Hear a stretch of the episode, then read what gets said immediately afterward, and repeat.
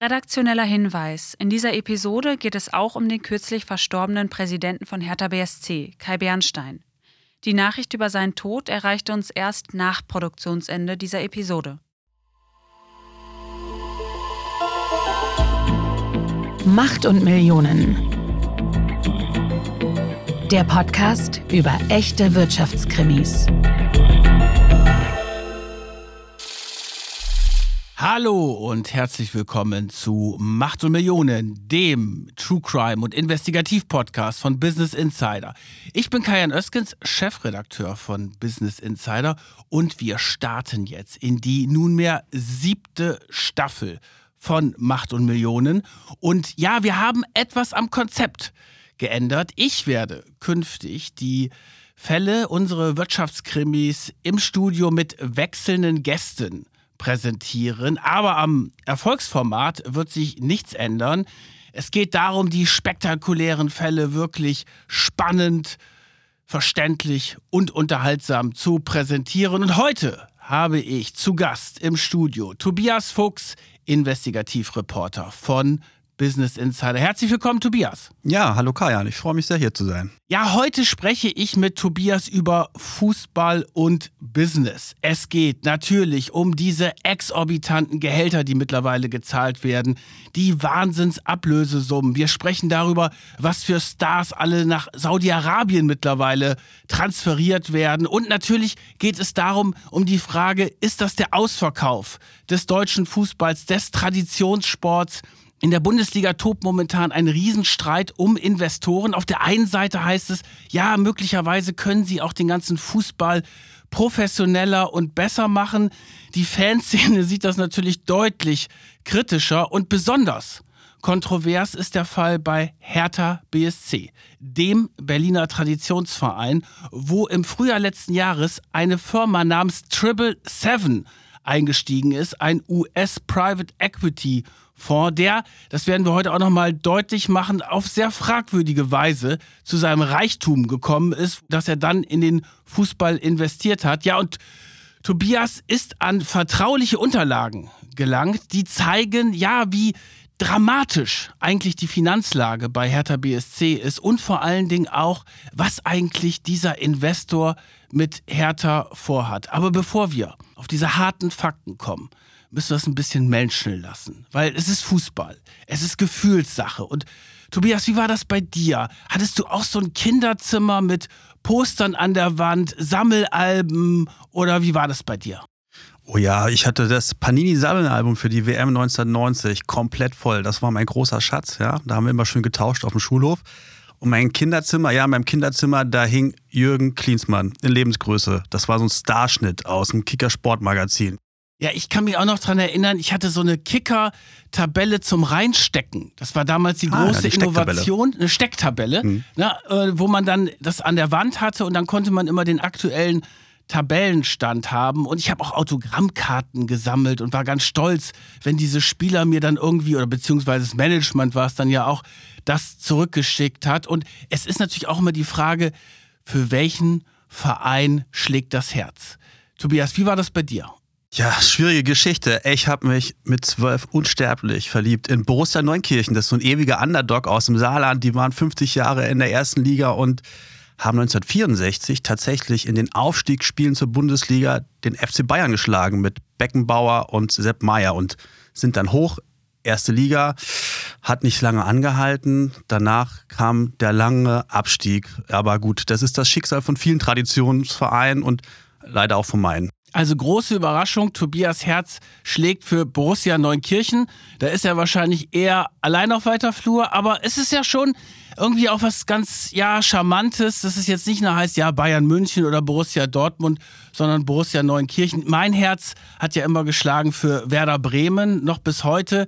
Äh, ich habe übrigens letztes Mal so zwischen den Jahren, als mir ein bisschen langweilig geworden ist, da habe ich so auch ein bisschen als Vorbereitung auf diese Fußballfolge, habe ich nochmal die großen Erfolge von Werder Bremen mir oh ja. angeguckt in den 80er und 90er Jahren mit Otto Rehagel. Also das hat natürlich schon etwas Gefühl Gefühliges. Und wir wollen jetzt auch mal so ein bisschen nachzeichnen, wie eigentlich so die Entwicklung im Fußball war, weil ja immer davon gesprochen wird, diese starke Kommerzialisierung. Meine erste WM, die ich als kleiner Junge erlebt habe, so ganz schemenhaft jedenfalls, war die WM 1974. Und weil Fußball auch immer etwas mit Singen und Fans zu tun haben, haben wir euch mal einen kleinen Song von damals mitgebracht.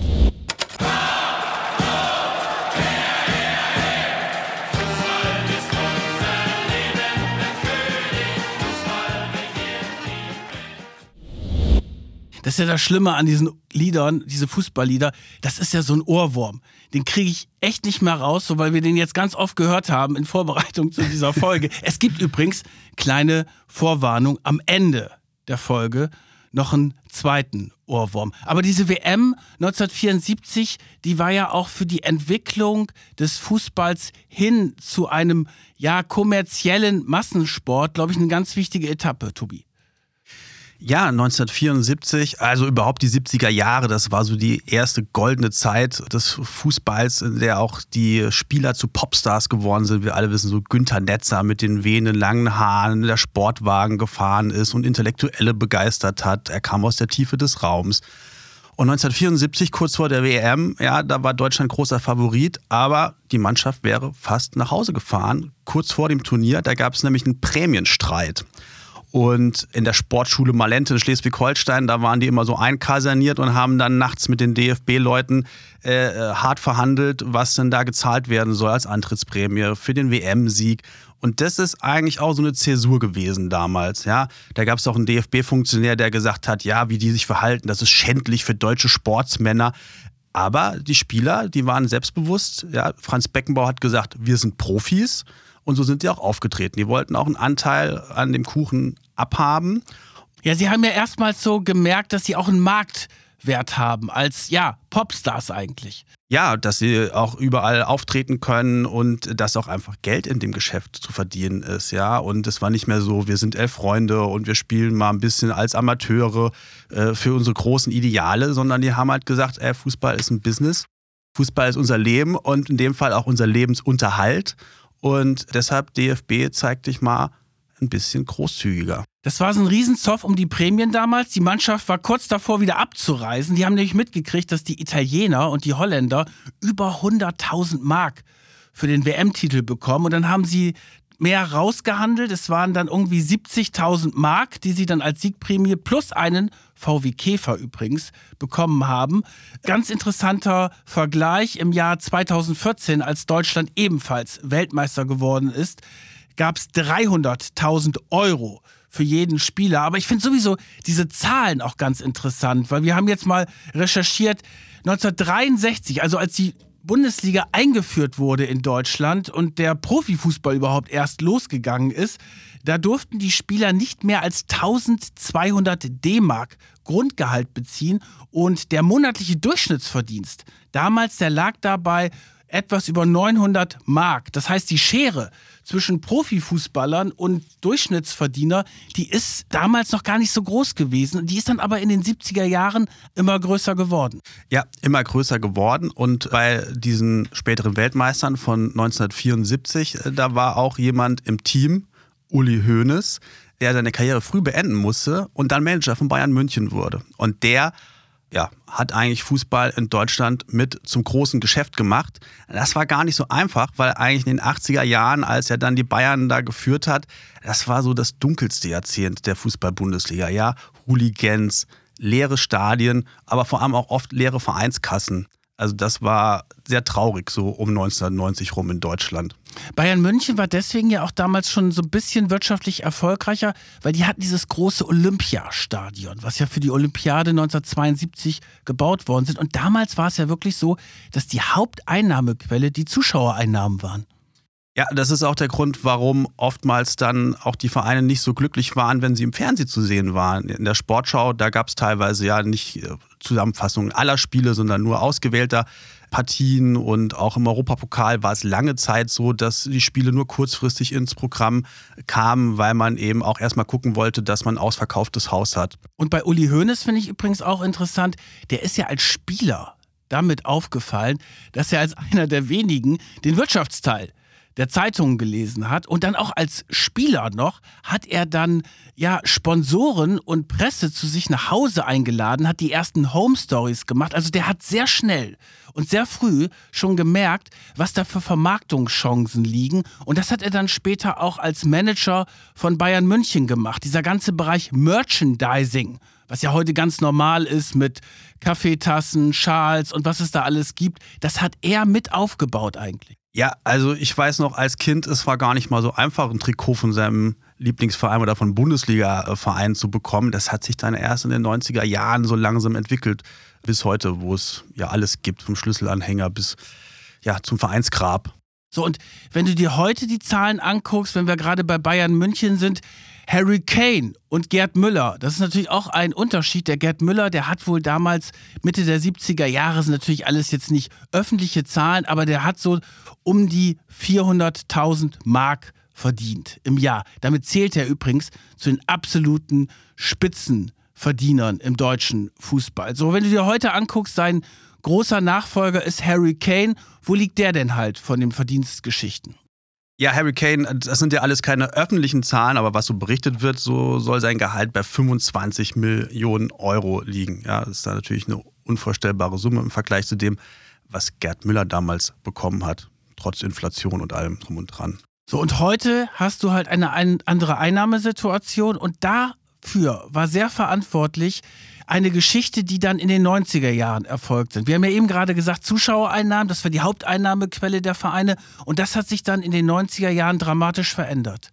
Ja, die 90er Jahre waren so die Pionierzeit der Vermarktungsfirmen. Also es gab in Deutschland die UFA, die zu Bertelsmann gehörte. Die hat 1988 ARD und ZDF mit viel Geld die Bundesliga-Fernsehrechte weggeschnappt, hat die zu RTL gegeben. UFA war auch beteiligt an Premiere, also dem ersten Pay-TV-Sender, wo dann auch Bundesliga live gezeigt wurde ab 1992.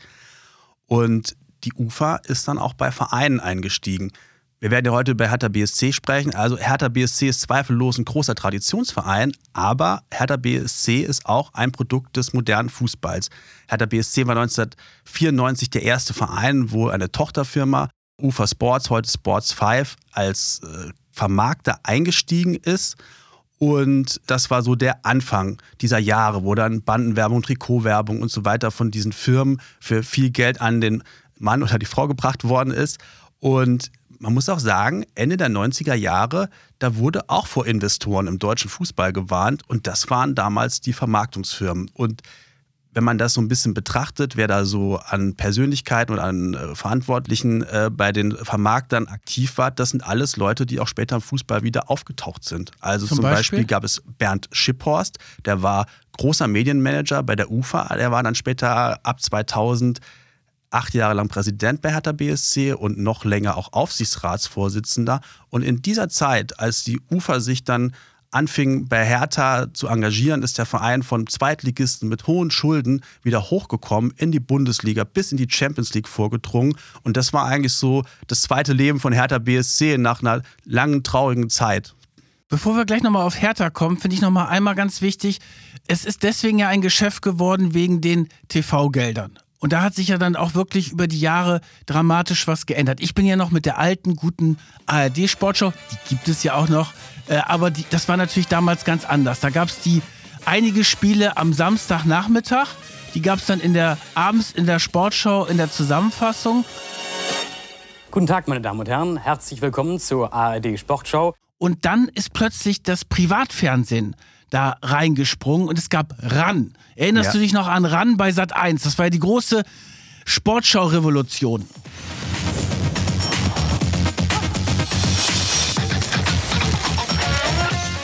Guten Abend und herzlich willkommen zu RAN Sat 1 Sport. Ja, RAN war die Sportsendung, mit der ich groß geworden bin, als ich angefangen habe, Fußball zu gucken. Ich kannte die Sportschau so gar nicht. Ne? Am Samstagnachmittag. Für mich war das RAN. Sat 1, da läuft Fußball. Ist interessant, wie sich das dann äh, verändert hat. Und heute hast du natürlich Live-Spiele, du hast Konferenzen, bei Sky. Und das ist ja auch das mittlerweile, was dann auch die Gelder gebracht hat. Diese großen TV-Vermarktung und vor allen Dingen dann auch so extra Wettbewerbe, wie zum Beispiel die Champions League. Vorher gab es den Europapokal der Landesmeister, zum Beispiel mal der HSV geholt, Anfang der 80er Jahre. Und dann wurde es zur Champions League. Und das sind natürlich Produkte, die dann ja über die Jahre immer mehr professionalisiert worden sind und wo auch gleich am Anfang immer davor gewarnt worden sind, oh Gott, jetzt wird das alles zum Kommerz. Der Fußball wird da ausgeschlachtet. Und man muss ehrlicherweise sagen, bevor wir gleich auf die aktuellen Sachen kommen, es ist nicht der Untergang des Fußballs gewesen. Nee, es ist eigentlich äh, die Blütezeit des Fußballs, äh, ja, die dann begonnen hat. Also es gibt ein ganz tollen Fußballjournalisten Christoph Biermann, der hat letztes Jahr ein Buch, äh, vor zwei Jahren ein Buch veröffentlicht, darüber, wie das Jahr 1992 die Geschichte des Fußballs komplett verändert hat, weil damals eben die Champions League eingeführt oder erfunden wurde. In England wurde die Premier League eingeführt, was ja heute der größte Fußballmarkt weltweit ist. Und äh, ja, in Deutschland gab es eben auch Veränderungen. Ja. Es gab dann RAN, übernimmt mit Sat 1 die Übertragung, Premiere zeigt Live-Spiele. Also alles, was wir heute kennen und auch irgendwie schätzen und was wir für selbstverständlich halten, hat damals seinen Ausgang genommen und hat damals auch viele Leute irritiert. Ja, und es gibt ja halt wirklich diese massive Auseinandersetzung, gerade aus der Fanszene. Also von den Fans werden ja eher so diese ganze Geschichte Kommerz abgelehnt, eigentlich bis heute.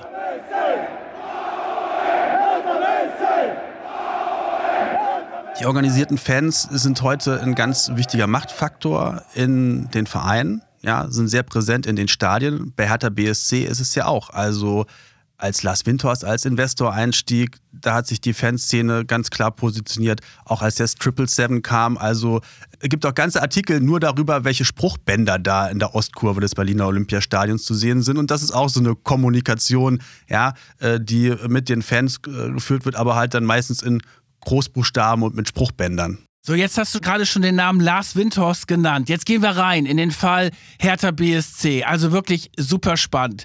Im Sommer 2019 erscheint plötzlich ein Investor in Berlin, Lars Windhorst. Der hatte mit dem Fußball vorher überhaupt nichts zu tun, aber er hatte natürlich eine sehr interessante, spannende, schillernde Vergangenheit. Ein Jungunternehmer einst als Wunderkind gefeiert. Dann hat er zwei Pleiten und einen Flugzeugabsturz überlebt, hatte immer so, ja, so, sagen wir mal, dubiose Geschäfte gemacht, teilweise auch erfolgreiche. Und sein großer Traum war immer, ein seriöser Unternehmer zu werden. Ich meine, man muss sich mal vorstellen, der war nicht mal 20, da war er schon Unternehmer, war dann schon mit Ende 20 das erste Mal pleite. Also der hat natürlich schon echt sowas richtig Spannendes durchgemacht, aber es war halt immer so eine Geschichte. Wir hatten ja auch übrigens eine tolle Macht- und Millionen-Folge zu Lars Windhorst, wo wir die ganze Geschichte nochmal erzählt haben. Der hatte immer sowas Unseriöses, Dubioses. Wir hatten ja auch bei Business Insider darüber berichtet,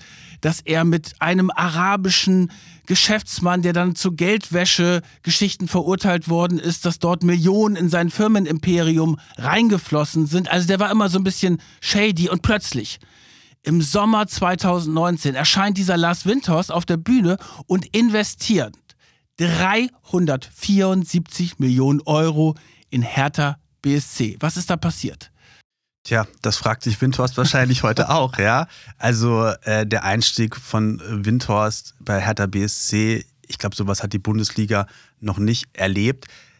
Er ist ja da mit dem Anspruch angetreten, dass Hertha der Big City Club werden soll. Ja, er hat dann äh, davon geträumt oder sein Ziel war es, den Verein äh, die deutsche Meisterschaft mitspielen zu sehen in der Champions League und das alles eben am Standort Berlin. Ja, Hauptstadt mit der politisch und gesellschaftlichen Strahlkraft. Das war auch für ihn eine große Chance, sein Image aufzupolieren und eben als seriöser Geschäftsmann wahrgenommen zu werden, der jetzt ja im Fußballverein hier zum Erfolg verhilft. Da haben wir jetzt auch mal einen O-Ton mitgebracht von Lars Windhorst. Er hat nämlich dann kurz nach seinem Einstieg das hier auf einer Pressekonferenz gesagt. Es gibt überhaupt gar keinen Grund und auch keine Ausrede dafür, warum Hertha BSC als Fußballclub der Hauptstadt Deutschlands es nicht schaffen soll, in den nächsten Jahren in führender Position in Deutschland und Europa mitzuspielen. So, jetzt ist es ja so, du kannst da einsteigen mit ganz vielen Millionen, Aber es gibt da eine bestimmte Regel, die sogenannte 50 plus 1 Regel, dass du, wenn du einen Bundesliga-Verein übernimmst, nicht alles bestimmen kannst. Was steckt dahinter, Tobias? Ja, als das große Geld in den deutschen Fußball kam, Ende der 90er, hat man den Vereinen, das waren ja ganz normale Sportvereine, ja, erlaubt, ihre Profimannschaften auszugliedern als Kapitalgesellschaften. Aber der Deutsche Fußballbund wollte verhindern, dass da Investoren die Mehrheit erlangen und plötzlich das Sagen haben. Deshalb gibt es die sogenannte 50 plus 1 Regelung. Ja, das heißt, dass man 50 Prozent der Stimmrechte plus eine Stimme in der Kapitalgesellschaft als Verein halten muss. Bei Hertha ist das Ganze ein bisschen komplizierter, muss man sagen. Ja, also Hertha BSC ist eine Kommanditgesellschaft auf Aktien. Die könnten eigentlich 100% ihrer Aktien an Investor verkaufen. Windhorst hatte, glaube ich, 64. Triple Seven liegt jetzt bei 78,8. Stimmrechte haben so ein paar Prozent weniger. Das Entscheidende bei Hertha BSC ist, dass eine hundertprozentige Tochtergesellschaft des Vereins als sogenannte Komplementärin fungiert. Also diese Tochtergesellschaft, die stellt das Management. Das heißt, das operative Geschäft wird von Hertha BSC vom Stammverein eigentlich ja, gemacht und kontrolliert. Und auch die weiteren Strukturen sind so angelegt worden, dass äh, der Verein im Zweifel das letzte Wort hat, ja, oder eine Sperrklausel greift, dass er Dinge verhindern kann. Aber das Entscheidende ist, das operative Geschäft, das liegt bei Hertha und der Investor gibt sein Geld. Also Lars Winters hat sehr, sehr viel Geld gegeben. Es tauchte natürlich dann gleich die Frage auf, woher kommen denn diese 374 Millionen Euro?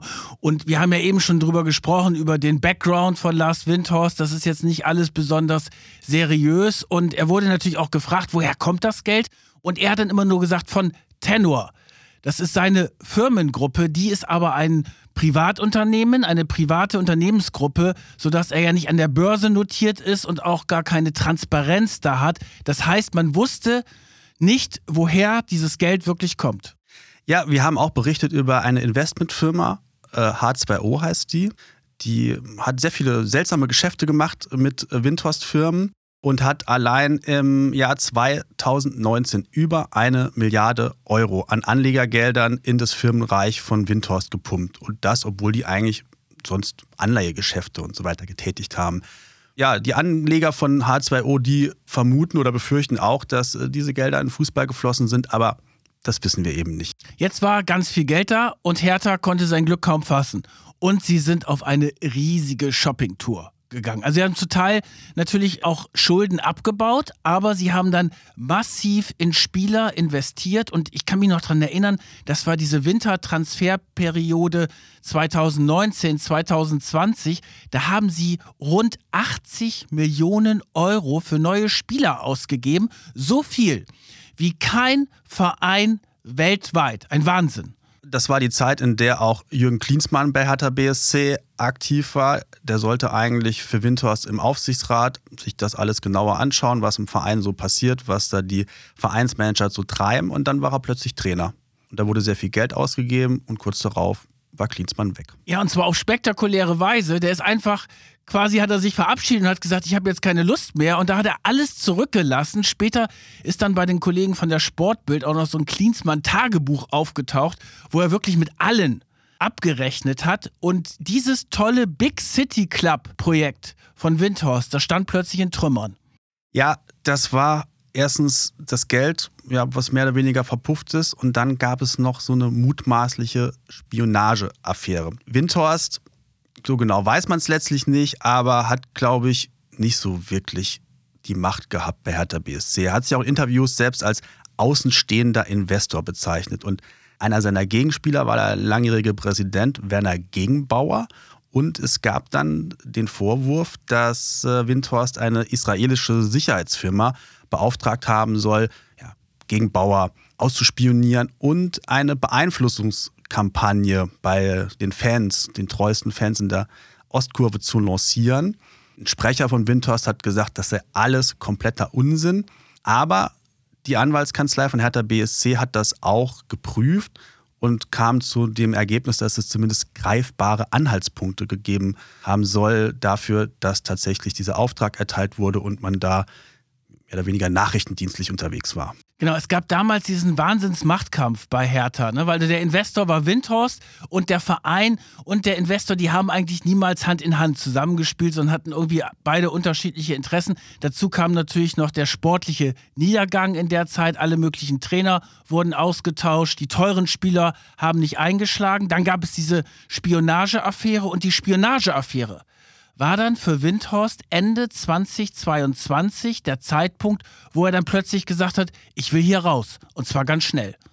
Windhorst wollte dann plötzlich weg, tatsächlich. Und dann kam Triple Seven ins Spiel. Wo kamen die denn dann plötzlich her? Weil der neue Präsident, also wir haben ja eben gerade davon gesprochen, Werner Gegenbauer, das war der Gegenspieler von Windhorst, der ist dann aber abgewählt worden und dann ist ja ein neuer Präsident aufgetaucht oder beziehungsweise gewählt worden.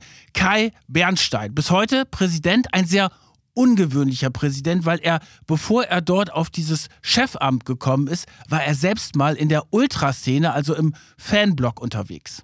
Das ist tatsächlich das, was, glaube ich, auch Kai Bernstein in das Amt gehoben hat, dass er diese Vergangenheit hat. Ja, ich kenne auch Hertha-Fans, die sich noch erinnern, wie sie früher mit ihm zu Auswärtsspielen gefahren sind.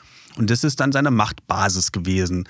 So ist er ins Amt gekommen, 2022.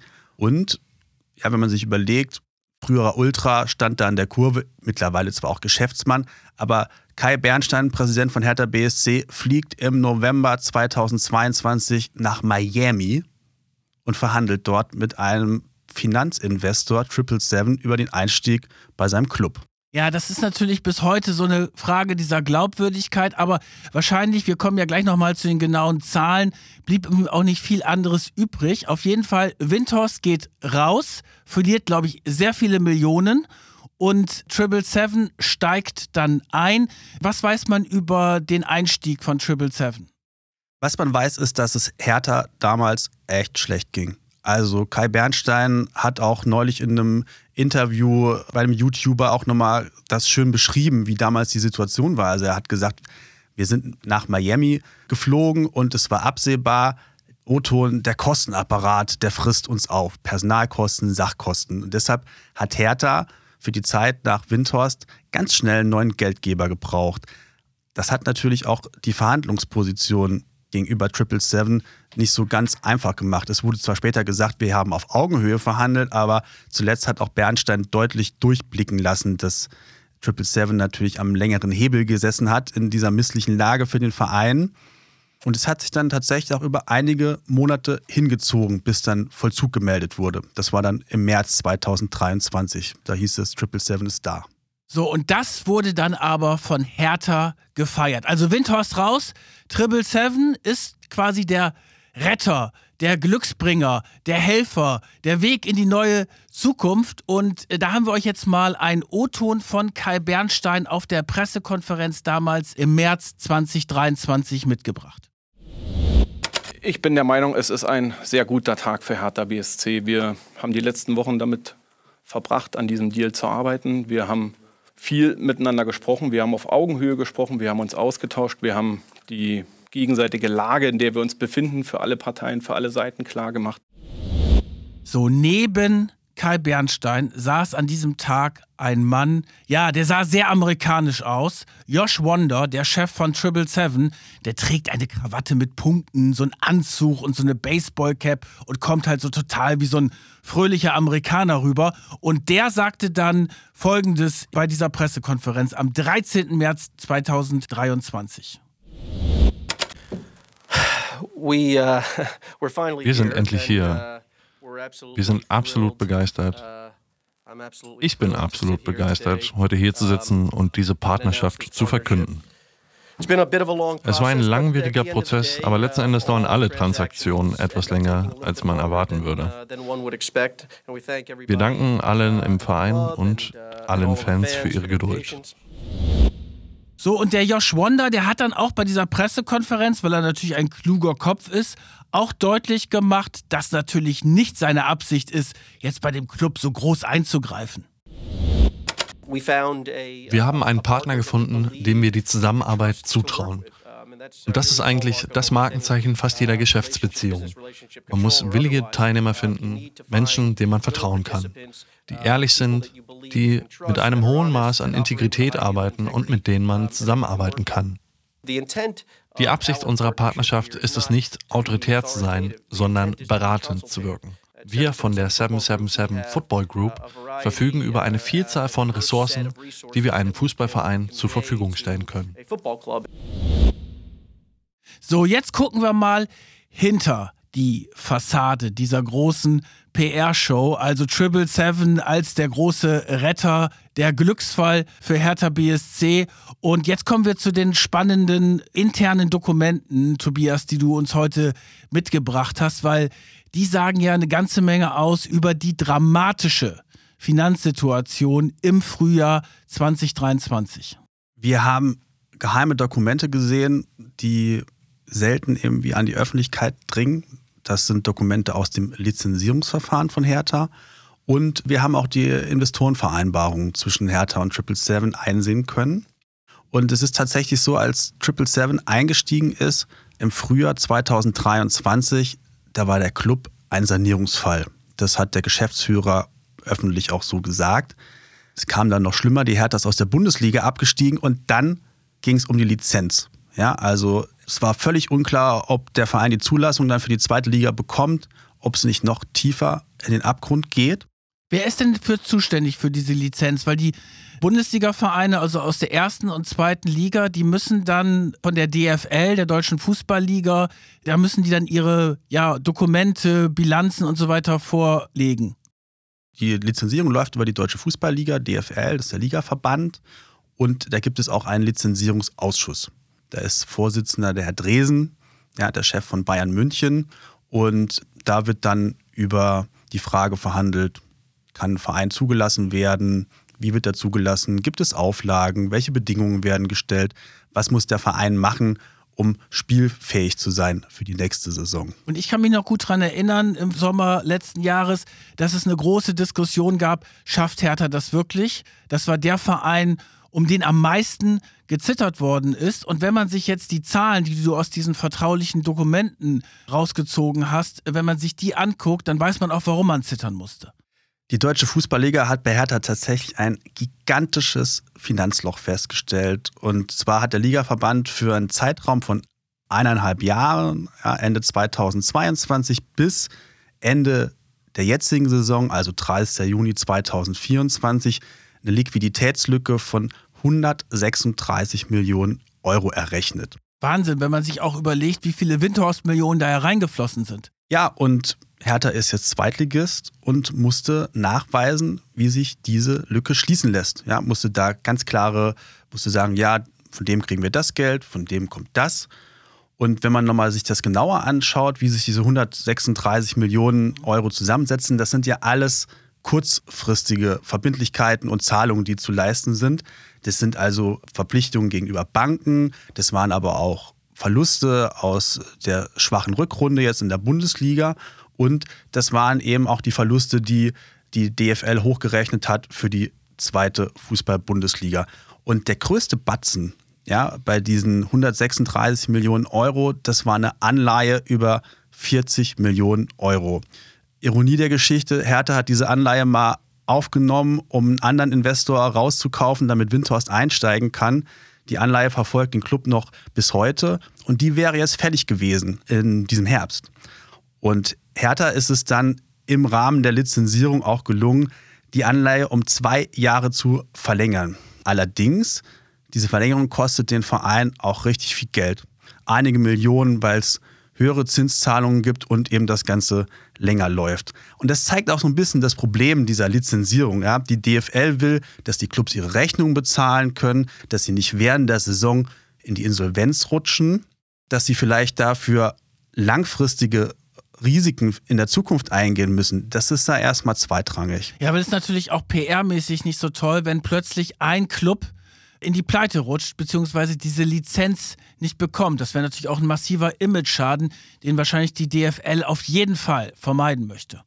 Ich habe zuletzt mit dem Wirtschaftswissenschaftler Henning Zürich gesprochen aus Leipzig. Der hat auch gesagt, ja, Hertha ist systemrelevant. Die sind dann auch too big to fail.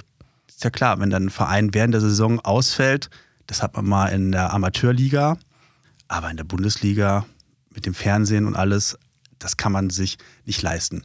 Jedenfalls hatte die DFL dann für Hertha auch für die Zweitligasaison ein hohes Defizit errechnet und der Club hat es auch nicht leicht. Die DFL ist dann schon streng. Der Club hat jetzt gesagt, ja, wir haben ja noch Spielerverträge, die wir auflösen, wir können noch Transfererlöse erzielen. Aber da hat die DFL gesagt, nö, wir schauen uns nur an, was ihr jetzt an Verträgen da liegen habt. Transfererlöse fielen auch unter den Tisch. Und dann ging es um den Investor. Ja, da ging es darum, dass Triple Seven Geld gibt, um die Liquidität von Hertha BSC zu erhalten. Das heißt, ohne Triple Seven hätte Hertha die Lizenz nicht bekommen. Ja, das kann man so sagen. Ohne Triple Seven wäre es bei Hertha nicht weitergegangen. Die DFL ist bei der Lizenzierung davon ausgegangen, dass in dieser Saison jetzt 60 Millionen Euro von Triple Seven an Hertha fließen, zahlbar in mehreren Raten. Und da gab es auch die Auflage an den Vereinen, diese Zahlung immer fristgerecht nachzuweisen. Ansonsten hätte es Geldstrafen gegeben und da wäre es dann auch mal direkt um ein paar Millionen gegangen. Die Frage ist, ist immer pünktlich bezahlt worden. Es gab Presseberichte im Herbst, dass da auch Tranchen pünktlich überwiesen wurden. Wir hatten jetzt, weil aus den Unterlagen hervorging, dass im Dezember nochmal was fällig sein sollte, auch bei Hertha und der DFL nachgefragt. Beide haben dazu nichts gesagt.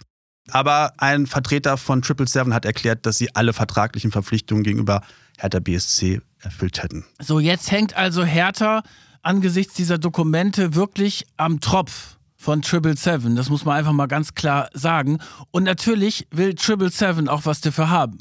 Weil das ist ja kein Wohlfahrtsverband. Und du hast ja eben davon gesprochen, dass du auch diese Investorenvereinbarung hast. Was geht aus dieser Investorenvereinbarung zwischen Triple Seven und Hertha hervor?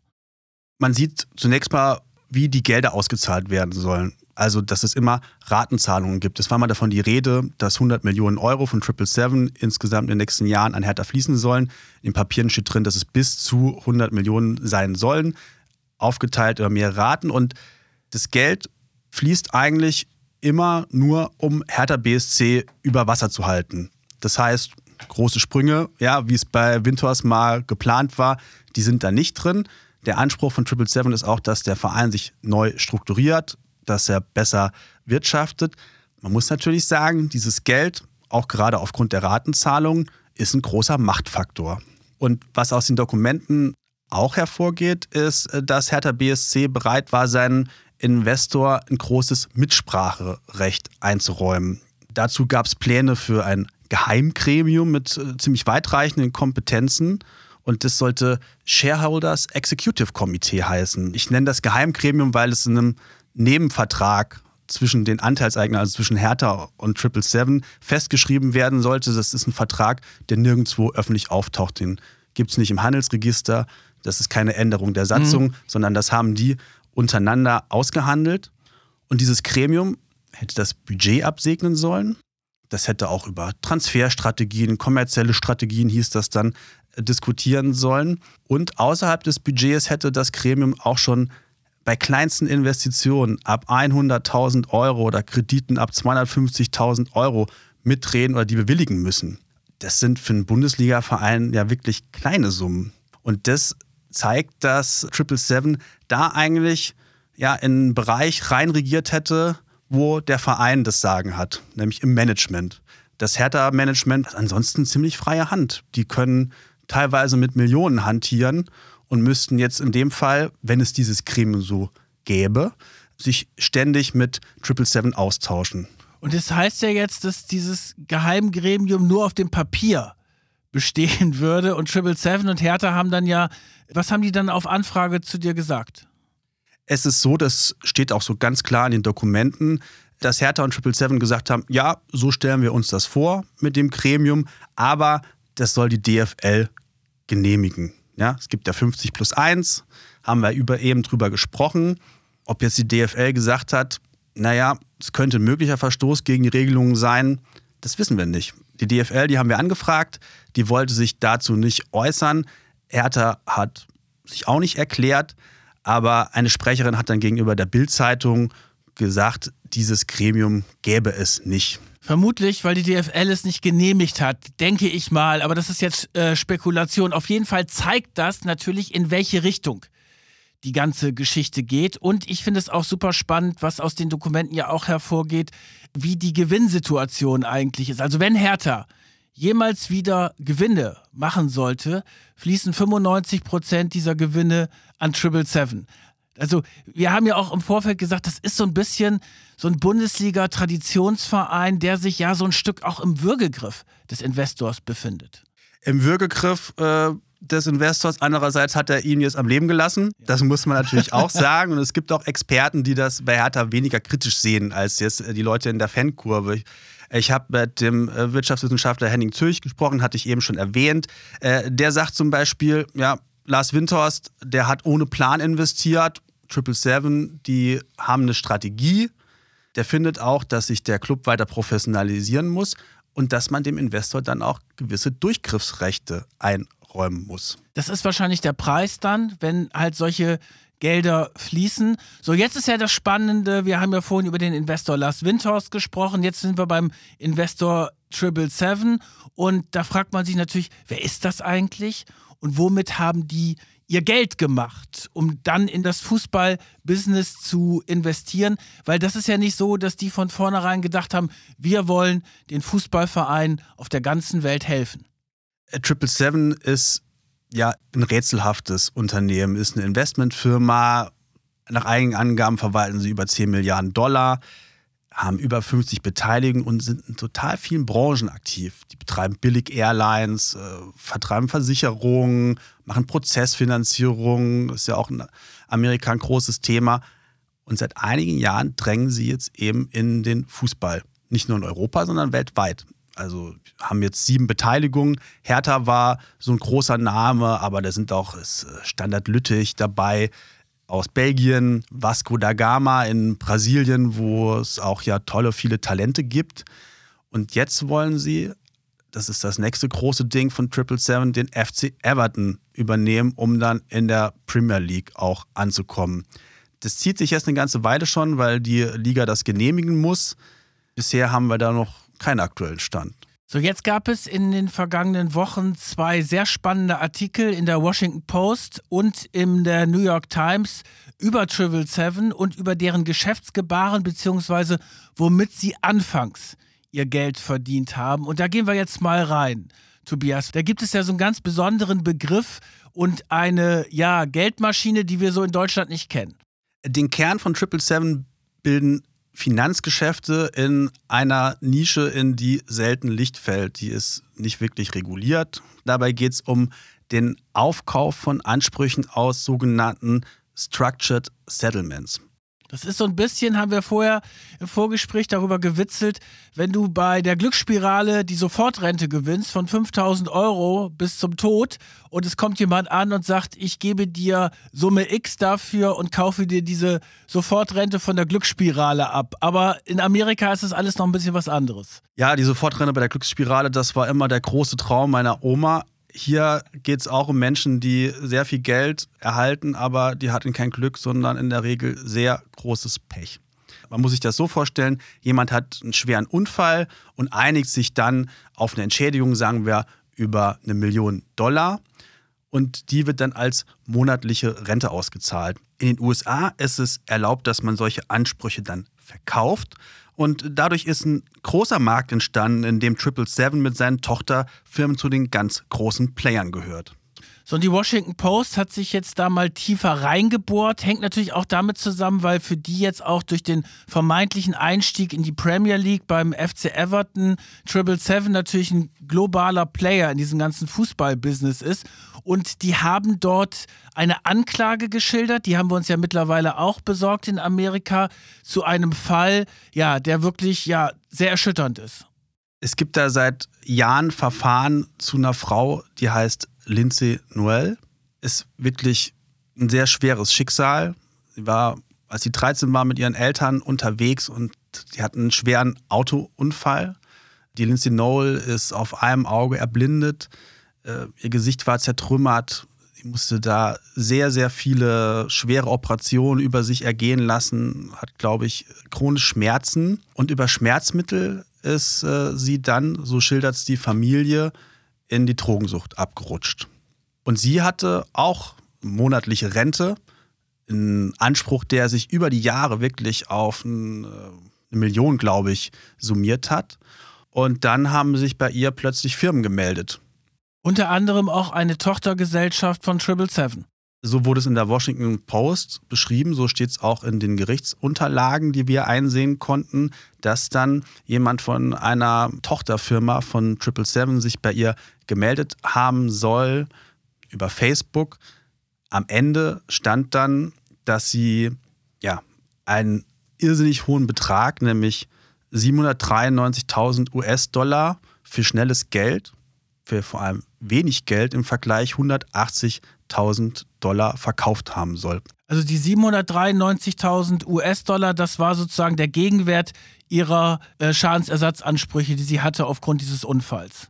So, das ist dann aber abgesegnet worden von einem Richter und später hat sie, und das ist jetzt der aktuelle Fall, hat sie dann Klage gegen diese Tochtergesellschaft von Triple Seven eingereicht, ja, weil sie sich ausgenutzt gefühlt hat. Ihre Familie geht seit Jahren gegen Triple Seven vor und äh, da wird eben auch in den Gerichtsunterlagen beschrieben, wie die Lindsay als jemand, der wirklich nicht gut dastand, der drogensüchtig war, einen kleinen Sohn hatte, da unter Druck gesetzt und auch manipuliert worden sein soll, damit sie am Ende ihr ganzes Geld für weniger Geld hergibt. In den Gerichtsunterlagen haben wir einen Brief gefunden, den Lindsay Noel geschrieben haben soll, höchstpersönlich. Darin schildert sie ihre Erfahrungen mit Firmen aus dieser Branche, in der Triple Seven mit seinen Tochterfirmen zu den Marktführern zählt. Wir haben Teil daraus auf Deutsch übersetzt und auch jetzt einlesen lassen für euch. Mein Leben war für eine gewisse Zeit außer Kontrolle geraten. Ich war nicht der Mensch, der ich jetzt bin oder sein wollte. Mein Mann hatte mich verlassen und ich war dann plötzlich eine alleinerziehende Mutter mit einem Baby, die versucht hat, die darauffolgende Depression zu überwinden. Ich leide an permanenten Hirnschäden und meiner Mutter wurde gesagt, dass ich möglicherweise Dinge tun könnte, die für meinen Charakter untypisch sind. Die Leute von der Rentenversicherung haben mir manchmal das Gefühl gegeben, dass sie sich um mich kümmern würden. Sie haben meine Drogensucht nicht verurteilt. Einige von ihnen haben sogar selbst Drogen genommen. Wenn ich zurückblicke, ob auf meinen lebensgefährlichen Unfall oder den finanziellen Betrug, mein Leben war nicht einfach. Das waren jetzt die eigenen Worte von Lindsay Noel und wenn man die hört, die machen einem dann schon erstmal betroffen. Was sagt Triple Seven zu diesen ja wirklich schweren, schweren Vorwürfen? Triple Seven beruft sich darauf, dass ein Richter diese Geschäfte abgesegnet hat. Tatsächlich ist es so, dass bei einem solchen Deal ein Gericht involviert sein muss als eine Art Schutzvorrichtung. Im Fall von Lindsay Noel fand ein Richter in Florida, der an sie gezahlte Betrag sei fair, gerecht und angemessen, so heißt es da. Das sieht ihre Familie anders. Ihre Zivilklage ist seit Jahren bei einem Bundesbezirksgericht in New York anhängig, übrigens bei einem sehr prominenten Richter, der mit 9-11 befasst war, mit Harvey Weinstein, zuletzt auch mit Donald Trump. Die Anwälte von Triple Seven haben die Vorwürfe von Lindsays Familie gegen die Branche als skandalös bezeichnet. Daher wollten sie auch, dass etliche Passagen aus der Klageschrift gestrichen werden. Das steht so in den Gerichtsakten, die wir einsehen konnten. In der Washington Post meinte ein Sprecher von Triple Seven, jeder könne Behauptungen aufstellen, das mache sie aber nicht wahr. Es bleibt natürlich ein fader Beigeschmack. Ja, das ist wirklich ein krasses Business, das wir uns hier in Deutschland auch gar nicht so vorstellen können. Ich fand es auch ganz interessant, eine Ex-Mitarbeiterin von Triple Seven, die heute die Lindsay Noel als Anwältin gegen das Unternehmen vertritt, hat in der Washington Post gesagt, dass sich die Firma vor allen Dingen spezialisiert hätte, beziehungsweise auf Menschen abgesehen hätte, die sehr jung oder naiv sind, oder auf Drogenabhängige oder auf Menschen mit Problemen. Ja, zum Beispiel einer psychisch kranken Frau soll eine 2,2 Millionen Dollar Rente für 500.000 Dollar abgekauft worden sein. Auch dort sagt Triple Seven, dass alles rechtens gewesen sei. Da bleibt natürlich so ein bisschen die Geschichte, vielleicht war es legal. Wir wissen nicht, was bei diesen Klagen rauskommt, aber das ist natürlich etwas, was moralisch schon verwerflich ist. So sehe ich das auch. Und wenn man da die Gerichtsunterlagen sich ansieht und sieht dann Firmennamen aus äh, dem Firmenreich von Triple Seven, die dann auch im Kontext von Hertha BSC wieder auftaucht, äh, hat man nicht so ein gutes Gefühl, ehrlich gesagt. So, jetzt ist es so, dass der Josh Wonder auch natürlich für einen Typus Geschäftsmann steht, der will halt Geld verdienen. Ist ja auch in Ordnung, ist ja auch nichts dagegen zu sagen. Aber er geht jetzt natürlich in einen Bereich rein, wo er über den normalen Kommerz hinausgeht. Da wird ja auch sozusagen von Hyperkommerzialisierung mittlerweile gesprochen. Und er hat vor ein paar Monaten in einem sehr bemerkenswerten Interview bei der Financial Times gesagt, in welche Richtung er eigentlich gehen möchte. In der Financial Times hat er gesagt, äh, auf dem Fußball käme eine neue Welle der Kommerzialisierung zu. Das ist die Welle, auf der Triple Seven dann surfen will, wenn man es so sagen möchte. Er hat auch gesagt, wir würden den Fans auch gerne Versicherungen oder Finanzdienstleistungen verkaufen statt Hotdogs und Bier. Und er hat auch den Satz gesagt, dass die Fans monetarisiert werden wollen. Es gab dann auch Proteste im Berliner Olympiastadion. Also wenn man die gesehen hat, glaubt man nicht, dass noch da irgendjemand Josh Wonder eine Versicherung abkaufen möchte. Aber mich hat auch die Aufregung so ein bisschen gewundert, weil er beschreibt ein Geschäftsmodell, das in der Bundesliga längst Realität ist. Ich habe das gestern nochmal nachgeschaut. Eintracht Frankfurt, die haben einen eigenen Versicherungsshop, sind da anerkannter Versicherungsvertreter. Da gibt es Zahnzusatzversicherungen, Versicherungen für Hunde und Katzen, es gibt ganz viele Angebote, wo die Vereine mitverdienen, ja, dass die alle auf die Fans zugeschnitten sind. Bei Borussia Dortmund gibt es dann Strom und Gas. Das ist dann der BVB Vollstrom oder BVB Vollgas. Und das ist die Richtung, in die Triple Seven denkt. Und in die sich die Bundesliga auch schon bewegt. Vielleicht ist es einer, der es dann noch stärker ausspricht. Trotzdem, es bleibt natürlich so ein wirklich sehr, sehr fader Beigeschmack und stellt sich so ein bisschen die Frage, wer ist eigentlich, jetzt auch aus Sicht der Fans vielleicht von Hertha, wer ist eigentlich der schlimmere Investor, Windhorst oder Triple Seven? Als wir mit der Recherche jetzt zu Hertha angefangen haben, habe ich mich teilweise schon gefragt, ob sich die Fans nicht irgendwann Windhorst zurückwünschen, wenn sie sehen, wie es mit Triple Seven läuft. Andererseits, Triple Seven ist ein Investor, der sich bei vielen Vereinen engagiert. Das nennt sich Multi-Club Ownership. Experten wie Herr Zürich aus Leipzig, der Wirtschaftswissenschaftler, sagen, das ist die Zukunft des Fußballs. Dass da Netzwerke geschaffen werden, wo die Vereine untereinander Know-how austauschen, wo sie auch Spieler miteinander tauschen und all diese Sachen. Die Frage ist ein bisschen, welchen Rang hat denn Hertha BSC in diesem Netzwerk? So, jetzt ist die spannende Frage, wie geht es mit Hertha weiter? Das werden wir natürlich in den nächsten Monaten beobachten. Wie geht es mit den Investoren weiter in der Bundesliga? Und da gab es jetzt, kurz vor Weihnachten, habt ihr wahrscheinlich mitbekommen, gab es in allen Stadien gab es massive Proteste gegen einen Investorendeal, den wir gleich nochmal schildern werden. Aber hier hört jetzt erstmal die Proteste der Hertha-Fans gegen den Investoreneinstieg in die deutsche Fußballliga, die DFL.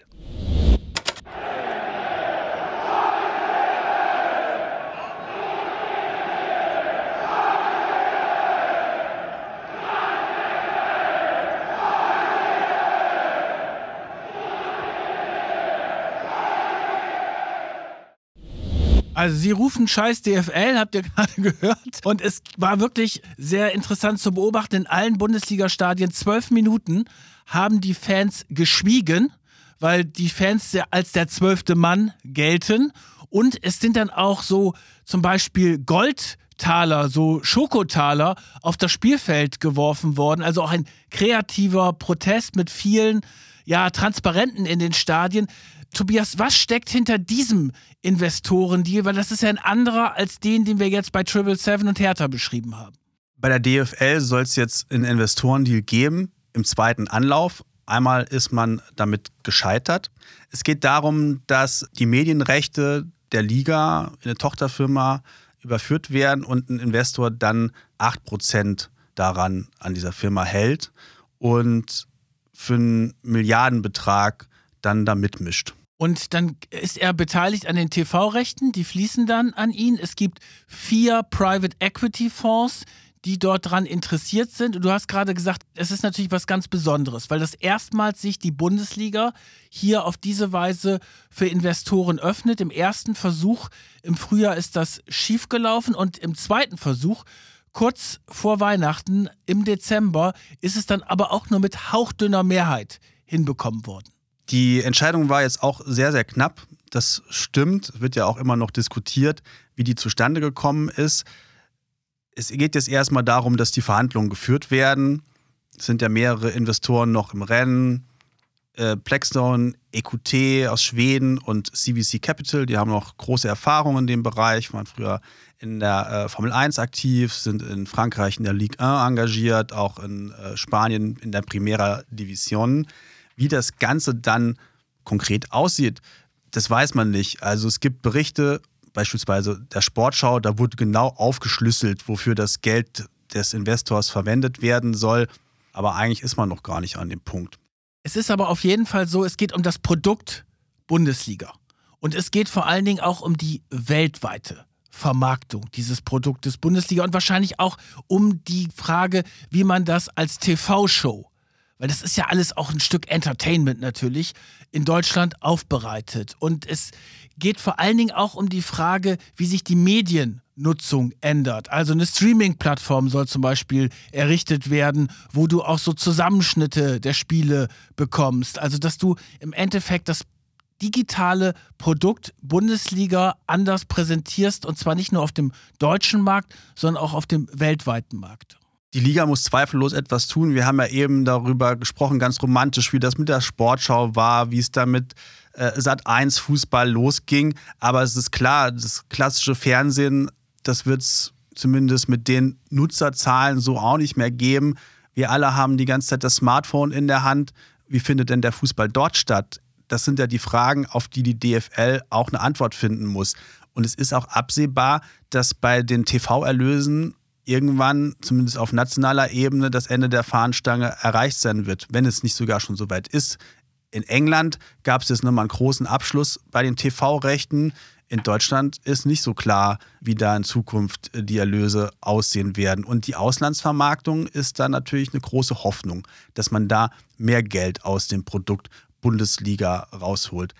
Das ist natürlich auch das große Dilemma, vor dem der Fußball steht. Einerseits warnt man vor dem Ausverkauf. Andererseits ist klar, dass die Bundesliga immer mehr Geld brauchen wird, um das anbieten zu können, was sich ja die meisten Zuschauer auch wünschen.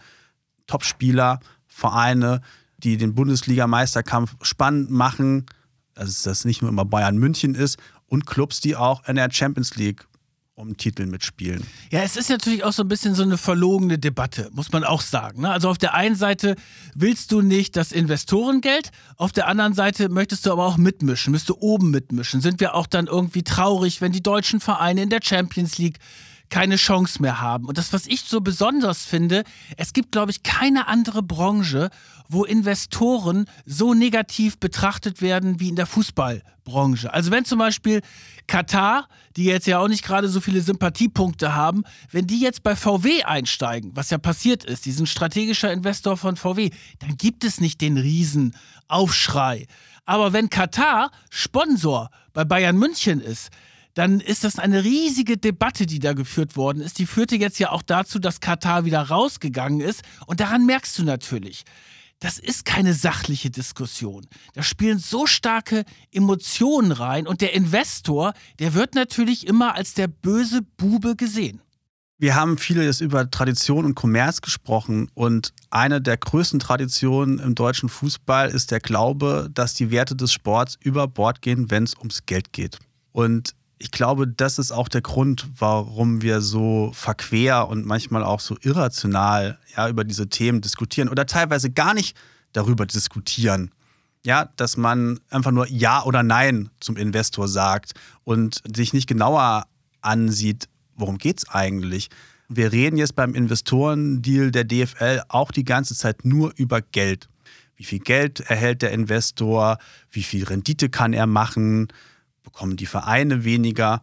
Aber die Frage ist ja auch, wenn da so ein strategischer Partner mit im Boot ist, was bringt er denn an Know-how ein? Was ist, wie sieht der Wissenstransfer aus? Das klingt jetzt auch so ein bisschen nebulös, aber der Fußball muss ja wirklich die Zukunftsfragen beantworten. Stichwort Mediennutzung. Wie wollen wir das Spiel in Zukunft konsumieren? Ja? Also bist du für Investoren im Fußball und noch mehr Investoren und noch mehr Geld oder wie siehst du das? Oh, jetzt muss ich aufpassen, was ich sage. Ähm, ich sehe das nicht so kritisch wie die Ultras in der Kurve, weil ich auch weiß, die Ultras wollen am Ende des Tages auch, dass es weitergeht und dass ihr Verein nicht vor sich hin dümpelt. Es ist eine schwierige Frage. Als Fan, ja, müsste ich anders antworten. Als Journalist sehe ich es ein bisschen nüchterner. Aber es ist natürlich auch so, dass es einen Unterschied gibt für Investoren. Wir haben ja eben über Hertha gesprochen. Das ist natürlich ein besonders krasser Fall. Wenn man sich zum Beispiel die Investorenstruktur bei Bayern München anguckt, bist du ja in einer ganz anderen Liga unterwegs. Es gibt Sponsoren oder Investoren bei den Vereinen, gegen die sagt keiner was. Da freut sich jeder. Ja, weil es bei Bayern München damals um den Einstieg von Adidas äh, ging oder wenn es um Autobauer geht. Jetzt zuletzt beim VfB Stuttgart um Porsche das ist, wenn man es so sagen will, so eine Win-Win-Situation. Und ich glaube, bei Hertha ist natürlich besonders krass, weil es ist natürlich so eine starke Finanznot da, dass du auf jeden Fall jemanden brauchtest. Und ich finde schon auch sehr wichtig, raufzugucken, wer steckt dahinter. Deswegen war es uns auch ein Anliegen, mal zu schauen, wo kommt eigentlich Triple Seven her? Wo haben die ihr Geld gemacht? Aber wenn zum Beispiel jetzt dein Lieblingsclub, Borussia Neunkirchen, Jetzt, glaube ich, sechste Liga momentan. Leider ja. Werden die dann vor der Frage stehen, da klopft plötzlich Triple Seven an, würde Borussia Neunkirchen die Tür zumachen? Nein. Definitiv nicht. Weil natürlich dann auch die, ja, die Hoffnung damit äh, verbunden ist, vielleicht wieder hochzukommen, irgendwie wieder so ein Comeback zu feiern. Also von daher, ich glaube, dieser Spruch, Geld schießt Tore, der stimmt schon irgendwie. Und äh, man muss bei diesen Investoren wirklich auch differenzieren. Und jetzt, weil wir uns so stark mit Hertha beschäftigt haben und weil wir natürlich auch vorhin schon einen weiteren Ohrwurm angekündigt haben, wollen wir uns von euch verabschieden mit der Hertha-Hymne. Und diese Hertha-Hymne kommt vom legendären Frank Zander und die geht so.